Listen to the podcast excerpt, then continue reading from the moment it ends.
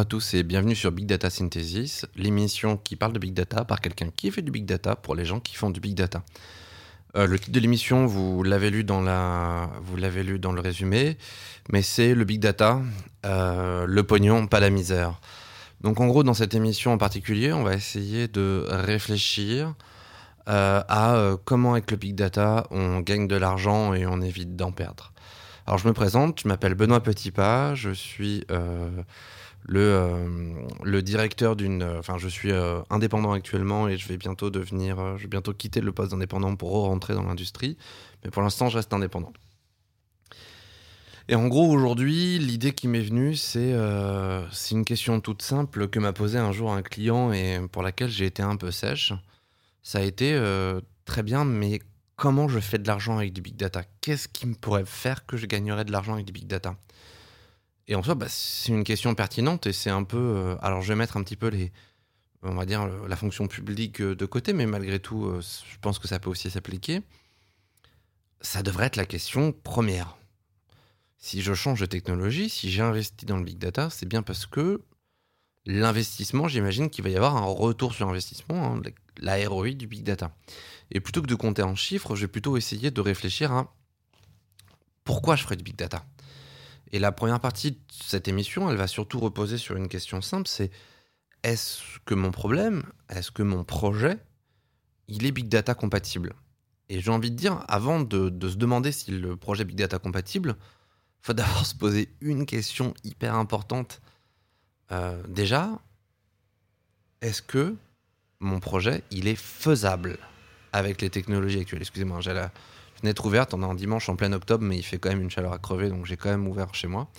Donc désolé pour les deux roues motorisées qui passent et qui font un, potin de tous les diables. Désolé pour ça.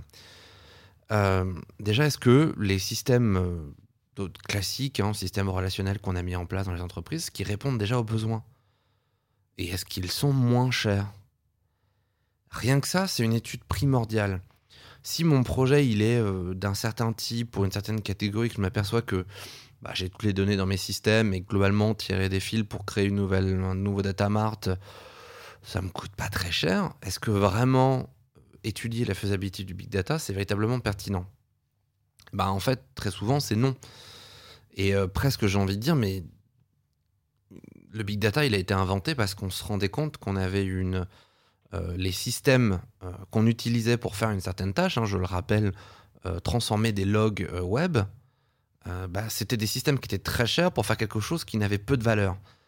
Euh, et donc ils se sont dit on va faire un système qui est pas très cher. Effectivement, le big data en soi, c'est des machines qui sont normalement pas très chères. Aujourd'hui, la mise en place, elle coûte cher parce que c'est la mise en place d'un nouveau système et que ça coûte cher, et puis parce que les équipes sont pas forcément formées, les prestataires coûtent cher, etc. Mais globalement, c'est une technologie qui normalement coûte pas très cher à faire en tout cas ce type de ce type d'acte. Et donc la question, c'est déjà est-ce que votre système il est capable de le faire? Et est-ce que euh, votre système, il n'est pas un peu trop cher pour faire ce que vous êtes en train de faire? Si vous avez un système, euh, voilà, si vous êtes sur du PostgreSQL, sur des données qui sont pas énormes, bah, vous avez la possibilité de le faire, ça coûte pas très cher, faites-le, faites-le. Oubliez le big data, ça vous apportera rien. Mais si vous êtes, système, si vous êtes sur des systèmes type Teradata où la moindre lame elle coûte 200 000 euros ou, euh, où les, les, technologies sont pas scalables, donc euh, voilà, il va falloir dépenser 2 euh, millions pour rajouter le teraoctet qui manque pour pouvoir le traiter. Là, effectivement, le, côté euh, coût machine presque du big data, il est compensé. On met des petites machines. Aujourd'hui, une belle machine un peu pétée, elle vaut quoi? Elle vaut 15 000 balles. 15 000 balles, vous en mettez 10, vous avez 150 000 balles de machine et vous avez un système qui est déjà assez performant. Bon, faut le multiplier, donc on, arrive vite à une addition salée à un million, sauf qu'à un million, vous avez un système qui est fully scalable. Donc si demain vous avez la même chose qui arrive, bah vous savez que c'est euh, globalement la même addition. Alors que sur Teradata, bah, quand il va arriver, ce sera plus un million, ce sera 3 ou 4 ou 5 millions. Donc c'est la scalabilité horizontale et linéaire qui peut être intéressant dans, les cas et qui peuvent compenser l'impossibilité d'un système, euh, pardon, euh, qui peut compenser le, on va dire l'impossibilité d'un système. C'est pas vraiment une impossibilité, il n'y a jamais aucun système qui empêche de le faire, mais c'est impossible en coût raisonnable, on va dire ça comme ça. Il y a aussi le fait que parfois, bah, on se rend compte que pour faire certains types de transformations décisionnelles, on paye de l'informatica et de l'oracle à plusieurs dizaines de millions par an, alors que peut-être qu'on pourrait on serait capable de faire ces opérations qui sont finalement assez simples de transformation et un peu d'agrégation sur du big data pour beaucoup beaucoup moins cher, voire souvent en plus en plus rapide. Donc en ça, le big data est une opportunité. Euh, dans les autres cas, je pense que déjà on part sur une mauvaise base. Euh, donc globalement, hein, le bon cas de figure, est-ce que mon projet il est compatible? C'est euh, est-ce que c'est impossible dans mes systèmes actuels? Il y a aussi la problématique des euh, des, fichiers trop complexes à insérer, etc. Euh, est-ce que c'est trop cher ou est-ce que c'est beaucoup trop complexe? Si vous arrivez à une problématique d'une grande complexité, il va falloir mettre en place une usine à gaz complètement impropre. L'étude va prendre un an pour essayer de voir comment faire ça. Peut-être que le big data, effectivement, c'est une bonne option. Euh, si vos systèmes ils sont trop chers ou si la surallocation de nouvelles données, ça va coûter trop cher, etc., etc. Le big data est vraiment votre allié là-dedans. Mais dans tous les cas, euh, la question, c'est de savoir quels sont les projets que moi, euh, en, tant que, consultant ayant travaillé dans le big data, j'ai pu voir et où j'ai vu qu'on avait gagné de l'argent. Euh, le premier système, bah, le, dire le, premier cas, je, dois dire que c'est, il est assez évident. c'est le remplacement de systèmes chers comme je viens de dire tout à l'heure, vous avez du Teradata, euh, vous avez des ODS Aura qui coûtent une blinde, vous avez euh, de l'informatica dont les licences sont hors de prix, etc. Vous avez, je sais vous avez beaucoup de données, ça vous coûte, ça vous coûte plusieurs dizaines de millions rien qu'en licence. Et encore, on va commencer à vous parler de cloud, etc. Et là, vous commencez à avoir la, vous commencez à avoir l'addition qui commence à être, euh, à être encore plus chère. Là, effectivement, le big data, ça peut être une, ça intéressant. Il faut le mettre à l'étude. Je dis bien mettre à l'étude. C'est pas vrai dans tous les cas. Euh, déjà parce que certaines entreprises sont capables de négocier des tarifs euh, absolument incroyables. Pour être clair, j'ai vu des gens arriver à négocier des 95% d'abattement sur de l'oracle. J'ai jamais compris comment c'était capable de faire ça. Au lieu de payer une licence qui aurait dû leur coûter pratiquement, euh, pratiquement 300 000 euros, ils payaient 30 000 euros un peu moins de 30 000 euros de licence. Je jamais compris comment ils avaient pu avoir une offre comme ça. Mais enfin bon, voilà, évidemment, les licences, elles coûtent pas cher. Ils ont de l'oracle qui le garde. Quoi. J'ai envie de vous dire, à ce prix-là, euh, ça peut être intéressant. Mais euh, il n'empêche, si vous avez des ETL qui coûtent très cher, qui sont pas adaptés à tous les systèmes, qui sont qui font payer au cœur de calcul, donc dès ou au, Terra qui passe, donc dès que vous avez trop de données ou trop de calculs, ça commence à, à être cher. Là, il faut peut-être se poser la question de est-ce que euh, mettre un gros système big data de transformation de données, c'est pas un peu plus simple, sachant que ça traite du fichier, donc il n'y a pas forcément besoin d'utiliser un ETL. Donc c'est une, une option que je, trouve, euh, que je trouve parfois intéressante. Euh, celui où on a gagné le plus d'argent, pour être tout à fait franc, c'est le réglementaire. S'il y a bien un truc qui nécessite parfois d'énormes quantités de données, qui est volatile, qui arrête pas de changer, qui arrête pas d'être mis, qui arrête pas de passer du coq à l'âne, euh, sur lequel il faut mélanger des données qu'on n'avait jamais prévu de mélanger. Bah, c'est bien réglementaire. Bon, alors, euh, en fonction de la nouvelle réglementation, va falloir vous mélanger vos données de comptabilité, vos données clients et puis vos données, euh, vos données de RP. Là, vous faites non, non. non, non. Moi, je mets jamais mes tables en commun. Vous êtes fou furieux. Là, c'est un projet data warehouse à 8 millions que vous me demandez bah là, ça peut être intéressant d'envisager, euh, plutôt que de faire un système un peu bâtard qui va vite coûter 800 000, 1 million d'euros assez rapidement, bah on claque un, on claque un petit peu d'argent pour faire du big data, mais on sait que la prochaine évolution, bah, elle coûtera beaucoup moins cher. Que rajouter de nouvelles données, ça coûtera pas très cher, parce que finalement, les, encore une fois, on, euh, c'est pas au stockage qu'on structure les données, c'est à l'utilisation. Donc on peut mettre les données et puis on voit comment on l'utilise de manière intelligente. Alors ça, ça évite souvent de faire deux étapes de transformation comme on le ferait dans un système de tower classique, mais une seule étape de transformation. Et donc là, effectivement, on peut arriver à des projets réglementaires. Moi, j'ai j'ai un exemple où effectivement, euh, on avait décidé de le faire en mode itératif, euh, assez traditionnellement, et euh, aller le plus vite possible. Donc c'était pour reconstruire des preuves pour un problème réglementaire, il y avait un truc qui devait être fait, euh, il le faisait, et là, la nouvelle réglementation disait il faut la preuve que vous l'avez fait, et ils n'avaient pas prévu de le faire, donc il fallait reconstituer une preuve à partir de différentes sources, dont des fichiers textes du guac absolument improbable à, transformer dans tous les sens avec des vieux systèmes à base de extraits COBOL, enfin des trucs complètement pétés. La première étude disait que pour sortir la, V0, le MVP du projet en, en relationnel traditionnel, il faudrait plus de 800 000 euros. Euh, nous, on leur a proposé quelque chose d'un peu différent, c'était de, faire un pilote le plus rapidement possible, un pilote pour 100 et quelques milliers d'euros, donc beaucoup, beaucoup, beaucoup de choses manuelles, hein, des alimentations manuelles, des transformations manuelles, etc. Mais de constituer des preuves sur des données réelles, plutôt que de faire euh, classiquement du dev, du test, etc. On faisait dev, test, euh, recette tout ensemble. On, avait mis le métier, le contrôle de gestion et les développeurs dans la même pièce, et le but c'était d'itérer le plus vite possible pour sortir euh, une, preuve de consultation le plus vite possible. Cette preuve de consultation, elle a permis tout de suite d'arriver devant le juge et euh, de ne pas perdre les procès. Donc, le gain estimé en fait à la fin du projet, quand on a mis en prod, comme on avait mis déjà le pilote, euh, on sortait, on va dire, des preuves avec le pilote, le gain entre le pilote et la mise en prod avait remboursé intégralement tout. Donc on a fait un projet complet de big data rentable au moment de sa mise en prod. Donc à partir du moment où on l'a mise en prod, on a commencé à gagner beaucoup d'argent. Enfin, on, avait même gagné, quand même commencé à gagner de l'argent. Ça, c'est des success stories qui sont improbables. Euh, et en plus, euh, pour ceux qui ont écouté mes autres émissions, euh, quand on fait un projet réglementaire, on s'assoit globalement sur tout. Parce que c'est réglementaire, on trace la route. La sécurité n'est pas d'accord, oui, mais c'est réglementaire. Le machin n'est pas d'accord, oui, mais c'est réglementaire. Ça suit pas les process habituels, oui, mais c'est réglementaire. En fait, le réglementaire, c'est le bon levier pour avancer vite et euh, travailler en agile et en avoir rien à secouer de, des vieux process moisis qui ont été mis en place pour des, pour des projets de base de données relationnelles. Euh, problème qu'on se tape sur tous les autres projets, hein, globalement. Donc vraiment, bah, c'est hyper intéressant d'avoir ce, un truc un peu flexible à base de... En plus, c'est à base de programmation, donc c'est on peut faire ce qu'on veut, hein, c'est une machine de Turing. Euh, on structure la donnée euh, au moment où on la traite, ça va très vite. Enfin voilà, on est vraiment dans les conditions un peu optimum pour obtenir de la valeur hyper rapidement. Alors c'est un peu dommage parce que c'est de la valeur euh, de risque à ne pas faire en fait. C'est un peu, c'est un peu compliqué. Donc en gros, le, moi, mon plus beau, ma plus belle réussite de big data, c'est quand même juste parce que le législateur s'est réveillé un matin en disant maintenant il me faut ça.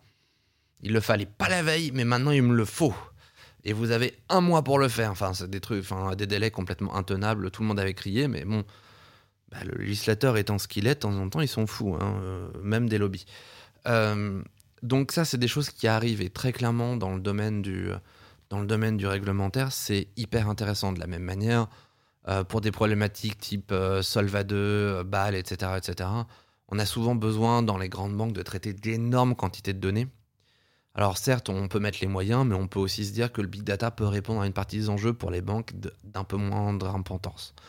Donc voilà, ça c'est des choses que nous on a pu mettre en place, qui ont vraiment euh, montré véritablement une, euh, une capacité, une, démonstration à rapporter de l'argent. Euh, plus qu'être essentiel, je pense qu'on aurait pu le faire autrement, mais sauf qu'on rentrait un peu dans le cas du trop complexe et trop cher à faire. Donc là, on répondait bien aux problématiques, c'est trop cher à faire, c'est trop complexe dans le système traditionnel.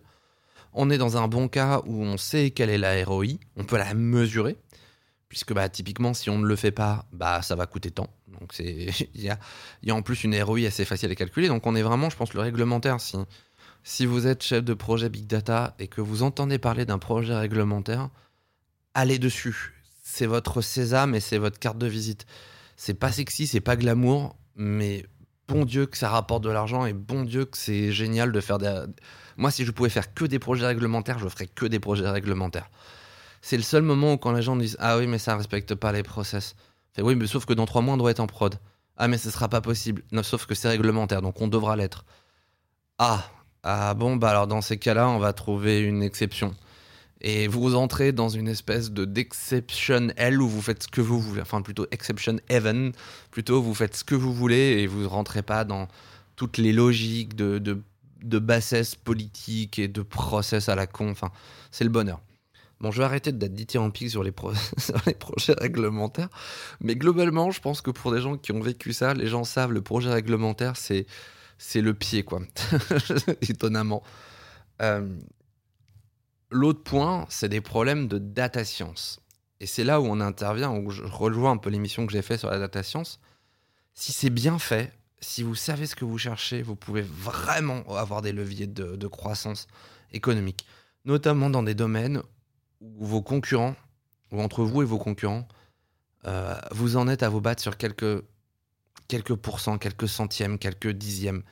Le moment où vous commencez à devoir être tellement fin que ça en devient complexe, euh, c'est ce que j'expliquais un jour à quelqu'un. Euh, on travaillait sur de la météo-sensibilité dans du retail. Et on disait, bah, euh, oui, enfin, c'est pas moi qui vais vous apprendre que quand il pleut, on met pas de maillot de bain en vitrine. Que en été, on met les maillots de bain et qu'en hiver, on met des doudounes. Enfin, enfin je sais pas, mais c'est comme ça qu'on fait, surtout dans des, dans des boîtes de retail qui maintenant ne sont plus à deux collections, mais à, sont à une collection, type Zara, etc. etc. Et donc, l'idée, ça va être pas de jouer sur ces grands phénomènes. L'idée, ça va être d'aller plus loin, plus profondément, plus intelligemment. Et ça, c'est le big data qui peut vous l'amener, parce que vous allez avoir tellement de variables explicatives, vous allez vous permettre tellement de creuser dans plein de directions différentes, qu'à un moment, vous allez vous rendre compte de problématiques qui sont non pas nationales, mais locales, et qui sont des épiphénomènes. Vous vous rendez compte qu'à Strasbourg, au mois de décembre, les gens ils achètent des maillots de bain. Vous savez pas pourquoi. Mais c'est pas seulement les ventes. Vous vous rendez compte que c'est juste un petit sursaut. Mais ça, ça peut faire la différence par rapport aux autres. Si vous voyez qu'il y a ce petit élément, bah, ça être votre pouillem. Tiens, vous allez rajouter un maillot de bain en vitrine. Vous allez appeler vos, vos, magasins à, Strasbourg et vous allez dire mois de décembre, mets un maillot de bain quand même en devanture. Parce que vous savez pas pourquoi, mais il y a ça. Et donc, l'élément d'achat, l'élément clé d'achat, d'une personne qui va dire bah tiens je sais pas pourquoi mais au mois de décembre ils achètent des maillots de bain. Il y a peut-être une raison sociologique. Ça peut être tout simplement euh, je sais pas la gratuité de la piscine au mois de décembre. Euh, le fait que le je sais pas moi le euh, oh, dire un truc con mais des fois ça peut arriver mais à Strasbourg comme des particularités un peu en Alsace je connais pas tout mais bah ce que je dis est pas un exemple réel hein, mais j'extrapole euh, je sais pas, les piscines euh, scolaires, elles ouvrent en décembre. Donc voilà, en décembre, il faut acheter le maillot de bain pour le gamin pour qu'il aille à la piscine. Bah tiens, on va en profiter pour y aller parce qu'on aime bien ça. Donc on se rachète des maillots de bain. Donc il y a un, petit regain sur les maillots de bain. Un truc improbable, mais ça peut arriver. Et en fait, si on, si on le fait au niveau national, on le voit pas. C'est trop petit. Si on le fait à l'échelle locale, ça peut paraître trop petit. Mais si on met suffisamment de, de variables explicatives pour comprendre que ça, il s'agit bien d'un phénomène qui est répété, qui est identifié, qui est explicable, alors on est en mesure d'aller capter cette clientèle-là. Et puis si elle rentre dans votre magasin pour un maillot de bain, qui vous dit qu'elle va pas ressortir avec un deuxième jean. Donc c'est là où il faut comprendre aussi, bah tiens, on s'aperçoit que euh, tel type de client, euh, je sais pas moi, euh, je sais pas, vous êtes, vous, occupez de Célio, je sais pas, je vais prendre une marque que je connais bien. vous occupez de Célio et vous, vous vous rendez compte que dans votre boutique, les mecs barbus en Bretagne, ils achètent rien. Parce que, je sais pas, c'est des hipsters et ils veulent pas acheter une grande marque. Par contre, le trentenaire rondouillard, lui, il adore. Lui, il adore. Il adore Célio parce que c'est sa marque. Je, dis ça parce que je suis un peu un trentenaire rondouillard sur les bords, faut avouer. Et globalement, bah, il faut aller l'appeler. Faut aller lui faire de l'appel du pied. Et euh, il faut, c'est lui qu'il faut aller euh, voir en premier. Et, euh, surtout, il y a quelque chose, c'est que je, je Aujourd'hui, sur Internet, on fait du ciblage client extrêmement précis. Euh, on arrive très facilement à voir, hein, pour, avoir connu des gens qui travaillaient en tant que data scientist chez Criteo, euh, si vous êtes un client réfractaire à la pub, sensible à la pub, peu sensible. Euh, alors le réfractaire, c'est pire que ça. Hein. c'est que s'il voit votre pub, il va carrément ne pas acheter chez vous. après, il y a celui qui sont fous, qui bon, moi, de toute façon, la pub, c'est vrai, ils en ont un peu rien à secouer. Et en réalité, hein, ces deux parties-là sont très minoritaires, contrairement à ce qu'on pense. Hein. Les études le prouvent, on est quand même sensible à la pub. Et les gens très sensibles à la pub, euh, on, peut, on, peut de recul sur le fait qu'ils sont sensibles à la pub. Euh, c'est un peu la même partie que reconnaître une addiction. Je pense que c'est très complexe à accepter. Euh, pour avoir regardé les variables explicatives et pour m'être vu dans certaines bases de données, je suis quelqu'un sensible à la pub alors que j'étais persuadé d'être réfractaire. Donc en fait, contrairement à ce, qui, ce que je pensais, je ne suis pas en mode bon, bah, je vois une pub Amazon, je ne vais pas acheter sur Amazon. C'est je vois une pub et ça commence à me trotter dans la tête et l'acte d'achat va arriver, peut-être pas tout de suite, mais plus tard. Et donc, en fait, euh, bon, je, parlais de ce problème-là, mais on a identifié très finement les gens avec plein de critères. le nombre de temps, le nombre de fois où la souris passait dessus, le nombre de clics, le nombre de fois où il s'est connecté, etc., En connectant plein de bases de données différentes, on est capable d'apprendre beaucoup de choses de vos, de vos comportements. Mais aujourd'hui, dans le retail, dans les boutiques, c'est pas du tout le cas. On analyse souvent dans plein de, plein de marques, plein d'enseignes. Il y a un côté un peu old school dans la manière euh, qu'est fait le marketing, etc. Parce que bah, finalement, les marques, elles fonctionnent, ils ont leur, train-train, ils n'ont pas besoin de se remettre en question. Euh, et puis potentiellement, si c'est en plus une, marque, euh, voilà, c'est un peu compliqué, mais j'ai souvent été très étonné par le fait que il n'y ait pas tant que ça. Euh, alors c'est pas vrai pour toutes les marques, il y a des marques qui sont top là-dessus, mais d'autres qui sont un peu, un peu moins au top.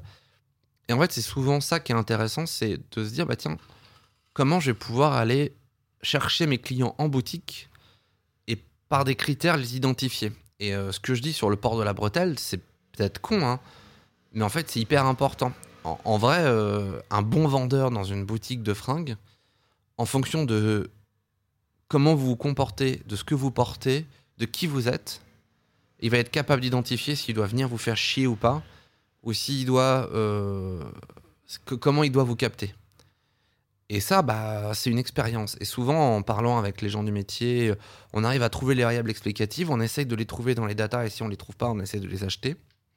Et à partir de là, on va essayer de définir des profils pour que aider, guider, etc., etc. Typiquement, ça peut être tout bête, mais c'est euh, à la caisse. Vous dites, euh, vous savez que si vous aviez, euh, comme vous êtes un client fidèle, si vous aviez acheté un deuxième jean, vous auriez eu le troisième gratuit. Vous savez que c'est un acheteur de jean, donc il va acheter un deuxième jean. Donc vous allez, donc vous allez, vous allez gagner, vous allez faire encore un peu plus de marge. Et tout ça, cet acte guidé de marketing euh, ça peut compenser le fait que dans toutes les boutiques, vous ne pouvez pas avoir d'excellents vendeurs. Et ben, c'est là où la data science, va vous amener beaucoup, beaucoup d'argent. Mais c'est complexe à mettre en place. Ça nécessite un peu de RD. Et ça nécessite d'avoir une espèce de bac à sable à donner où les, data scientists et experts du métier vont pouvoir aller piocher, chercher, réfléchir à comment ils vont pouvoir compenser. Et ben ça, c'est là où, euh, c'est là où ça, peut, ça peut valoir le coup de faire du big data parce que vous entrez dans la capacité où aujourd'hui, vous êtes dans l'impossibilité d'aller faire ça sur de telles quantités de données sur les systèmes, sur les systèmes traditionnels. Et c'est en ça que j'explique que la data science peut rentrer dans la, la, ROI.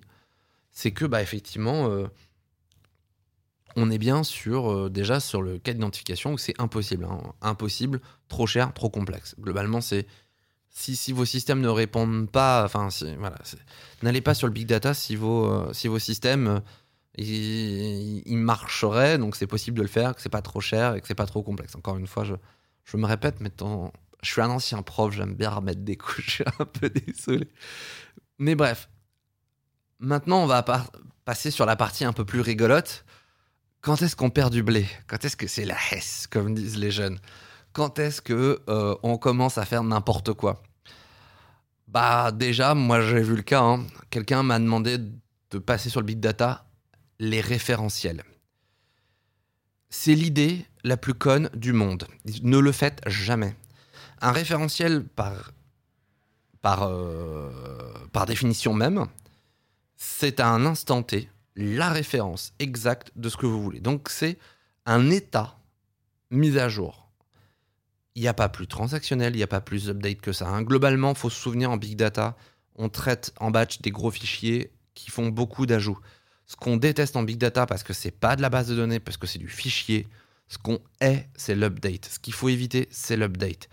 Pas d'update. De l'ajout, de, de, ce que vous voulez, mais pas d'update. Ça, c'est l'ennemi absolu, l'update. On fait pas d'update. Je, ferai sûrement une émission sur euh, comment, comment gérer le droit à la suppression euh, RGPD dans un système big data parce que globalement, c'est à se flinguer. Hein. Euh, mais donc, pas d'update. Comment je fais pour faire maintenir un référentiel exact à un instant T qui soit donc. Enfin, les référentiels. On les, on les, surutilise quoi abondamment, on n'arrête pas de les appeler, on a besoin d'eux. Et donc typiquement, je vais faire du requêtage unitaire. Je vais avoir besoin qu'il soit mis à jour en temps réel. Donc beaucoup d'updates, euh, beaucoup de rappels unitaires. C'est exactement pour ça que le big data n'est pas fait. Donc globalement, hein, c'est vraiment, euh, c'est Mais ne faites pas ça. Vraiment, oubliez. À moins que vous ayez un référentiel par mois qui soit calculé via un gros batch. Alors dans ces cas-là, oui, effectivement.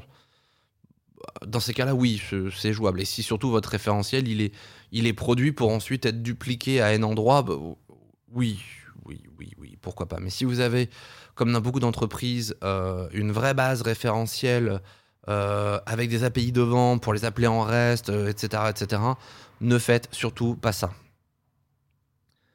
Autre point, tout ce qui va être système transactionnel. Le big data ne peut pas être le back-end d'une appli web. Je, vais le répéter une deuxième fois pour être sûr que tout le monde entende pour les, pour les trois débiles du fond. Le big data ne peut pas être le back-end d'une appli web. Ça, ce n'est pas possible. Ça peut être le back-end euh, de tout ce que vous voulez, mais pas d'une appli web. Une appli web, elle a besoin de transactionnalité. Elle a besoin de vérifier que ce qu'elle vient de faire a été validé derrière. Elle a besoin d'aller vérifier un certain nombre de choses. Elle a besoin de mise à jour correcte. Donc elle a besoin d'appel unitaire, de mise à jour et transactionnalité. Trois choses que ne peuvent pas garantir en temps, on va dire, euh, en temps pratiquement réel, en tout cas en moins de trois secondes, un système big data. Ne le faites surtout en plus, le pire qui pourrait vous arriver, c'est que vous allez rajouter des fichiers. Ces fichiers, ils vont se. Enfin, si vous faites des, espèces de micro-batch à la con, comme j'ai pu voir ailleurs, en disant Ouais, mais ça marche avec des micro-batch. Non, mes couilles, les micro-batch, c'est des trucs de quelques kilos qui vont remplir 128 mégas de chunk à chaque fois. Ça va vous bourrer la mémoire de plein de petits fichiers. Le big data, il sait pas gérer les petits fichiers. C'est une connerie pas possible. Ne faites pas ça. Donc, je vais le répéter pour. Bon, maintenant, il n'y en a plus qu'un gogol dans le fond qui veut vraiment pas écouter. Donc, lui, si je peux l'identifier, je le chope, je le colle dans un coin et je veux lui expliquer sa vie à grands coups de coups de coude dans le menton. On ne fait pas de back-end d'une appli web direct en big data. On ne fait pas de référentiel sur du big data. Et enfin, surtout, euh, on va éviter les sujets exotiques à la, à, la euh, parce que le, le, DSI il a dit il faut faire du big data et on ne sait pas quoi faire en big data parce qu'on n'a pas vraiment envie d'en faire donc on se dit tiens et c'est un système de fichiers.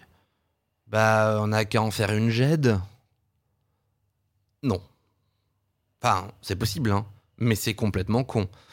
Euh, vraiment faut pas faire ça quoi c'est ou alors on m'a demandé de faire du big data pour faire du cold storage enfin de la sauvegarde j'étais là mais, mais bah non, vous allez copier trois fois vos données. Enfin, ça va prendre plein de place et puis bah, finalement, vous allez faire aucun batch dessus. Donc, vous allez juste profiter de stockage distribué et pour ça, bah, vous avez du SAN, ça marche bien, quoi. L'idée du big data, c'est pas seulement de stocker, c'est traiter en distribué. Je stocke ma donnée en distribué pour pouvoir la traiter en distribué. Si vous ne traitez pas la donnée distribuée, ça sert à rien. Prenez un SAN, quoi. Mettez ça en, en raid et puis ça passe tout seul, quoi. Je sais pas. Enfin bref. J'ai vu pas mal de projets exotiques, des projets cool. Euh, en projet exotique, je pense à un projet de RH qui était vraiment cool sur de la détection de, burn-out. C'était vraiment intéressant. Ça mélangeait, euh, on a dû même faire appel à des sociologues pour nous aiguiller sur le, la data science et un certain nombre de variables explicatives. C'était passionnant. Euh, d'un point de vue technique, d'un point de vue parce qu'on devait récupérer plein de logs de plein de, de plein de trucs différents, on devait tout mélanger et tout. Il y avait, en termes de data engineering, il y avait beaucoup de choses intéressantes.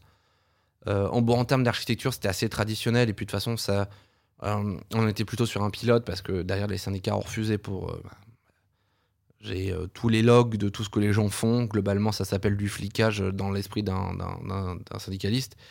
Et je peux pas lui donner tort. les données qu'on avait, elles auraient très bien pu servir à fliquer. Euh, le but est évidemment pas celui-là, mais, euh, mais bon, euh, globalement, ça aurait pu. Et ce ah, ça aurait pu a fait que bah, le projet est tombé à l'eau malheureusement. Mais c'était hyper intéressant puisque l'idée c'était de se dire voilà, si je peux regarder ce que tout le monde fait, je peux surtout identifier les gens qui bossent trop. Et vraiment, quand on avait parlé avec des sociologues du burn-out, c'était ce qui revenait le plus, c'est-à-dire la sensation de se noyer dans son travail. Et si on se noie, c'est qu'on travaille tout le temps. Et si on travaille tout le temps, c'est qu'il se passe plein de choses. Euh, et en plus, ça veut dire qu'on n'est pas aidé. Il y, a plein, plein de raisons au burn-out. Et euh, bah, typiquement, on essayait déjà d'identifier plein de plein d'indicateurs comme ça pour essayer d'identifier. Ça, c'était super intéressant d'un point de vue euh, data science, d'un point de vue data engineering, etc. Et effectivement, on aurait pu créer de la valeur. Puisqu'encore une fois, hein, un burn-out, ça coûte une blindasse. Hein. toutes les entreprises qui se disent oh le burn-out c'est vraiment un truc de faible, c'est des gros cons parce que globalement ça coûte une blinde à l'entreprise et, euh, et d'ailleurs ça coûte aussi une blinde au pouvoir, public donc je pense que c'est vraiment un, problème d'enjeu. Enfin il y a un enjeu assez majeur dessus, mais euh, voilà il y avait de l'argent à se faire là-dessus pour identifier les cas très tôt parce que le but c'était pas seulement de voir ceux qui allaient tomber en burn-out mais c'était surtout de voir des différentes transformations. Globalement ce qu'on fait en, data science c'est qu'on va essayer d'identifier euh, des clusters, des groupes de gens. Donc, on a les bosseurs, on a les, bosseurs normaux, les gros bosseurs, les petits bosseurs. Globalement, en imaginant un truc, hein. ça va peut-être vous expliquer pourquoi les syndicats ont dit non. Et globalement, ce qui pourrait être un, événement, c'est pas tellement qu'il appartienne à gros bosseurs. C'est qu'il passe de l'un à l'autre. Si vous passez de petits bosseurs à gros bosseurs, il y a un problème. Si vous passez de gros bosseurs à trop bosseurs, il y a un problème c'est pas seulement un effet de seuil, c'est aussi un effet de transformation. Des fois, euh, par rapport à d'autres, vous en faites pas plus, mais par rapport à ce que vous faites d'habitude, vous avez la sensation de vous noyer. Euh, c'est une question de, c'est pas une question toujours de euh, de réalité ou d'effet de seuil par rapport à l'ensemble de la population, mais c'est un effet de seuil par rapport à vous-même. Et en data science, le plus intéressant, c'est pas tellement d'identifier ces effets de seuil, mais plutôt d'identifier les gens qui évoluent au cours du temps. On fait beaucoup beaucoup de séries, séries temporelles parce que le plus intéressant, c'est de voir les gens qui changent de, de, groupe, de cluster, hein, euh, euh, voilà, en fonction des paramètres, il appartient à un cluster, on voit qu'ils changent de cluster, bah tiens, ça, ça indique quelque chose. C'est ça qui va, c'est l'événement le plus important en fait. Et euh, en ça, typiquement, c'est aussi comme ça qu'on fait de la détection d'attrition. Hein. C'est quand on voit qu'une personne était dans tel groupe et pas dans un autre. Ah, tiens, là, il se passe un événement, il est en train de changer de comportement. S'il change de comportement, c'est qu'il se passe quelque chose. Et c'est ça qu'on essaye d'identifier euh, dans la data science en grande partie. Et c'est là où nous, euh, tout ce qu'on a pu faire était hyper intéressant parce que c'est là où le sociologue, nous, on cherchait des effets de seuil beaucoup. On les a trouvés très vite, mais en réalité, le sociologue nous a dit, mais c'est pas ça le plus important. Et, euh, c'est là où je trouve que certains projets de data science peuvent être brillants. C'est qu'on a mélangé plein de disciplines différentes, pardon, excusez-moi pour cette faute, je dois en faire d'autres, mais là en tout cas je l'ai entendu, euh, pour essayer justement de trouver une solution à un problème complexe. Là, le big data peut amener quelque chose sur un sujet exotique. Mais globalement, la plupart des sujets exotiques que j'ai vus, c'était pour combler. Euh, euh, est-ce que vraiment on appelle ça le golfing effect aujourd'hui en France Est-ce que les DSI vont vraiment faire du golf? J'en sais rien. Mais en tout cas, à une période, il y a eu des cas où, bon, bah, le chef, il a dit on fait du big data. Alors, on fait du big data, on fait quoi alors?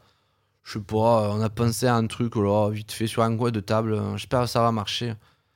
Euh, et, toi, derrière, en tant qu'expert, tu dois dire, bah, non, non, non, ça va pas marcher. Et ton manager qui fait, si, si, si, on va gagner plein d'argent. C'est formidable, vous avez gagné plein d'argent. C'est oh formidable. Et toi, tu es déjà en train de te prendre la tête en te disant, mais mon Dieu, comment on va faire ça? C'est pas possible, c'est complètement con, c'est complètement con.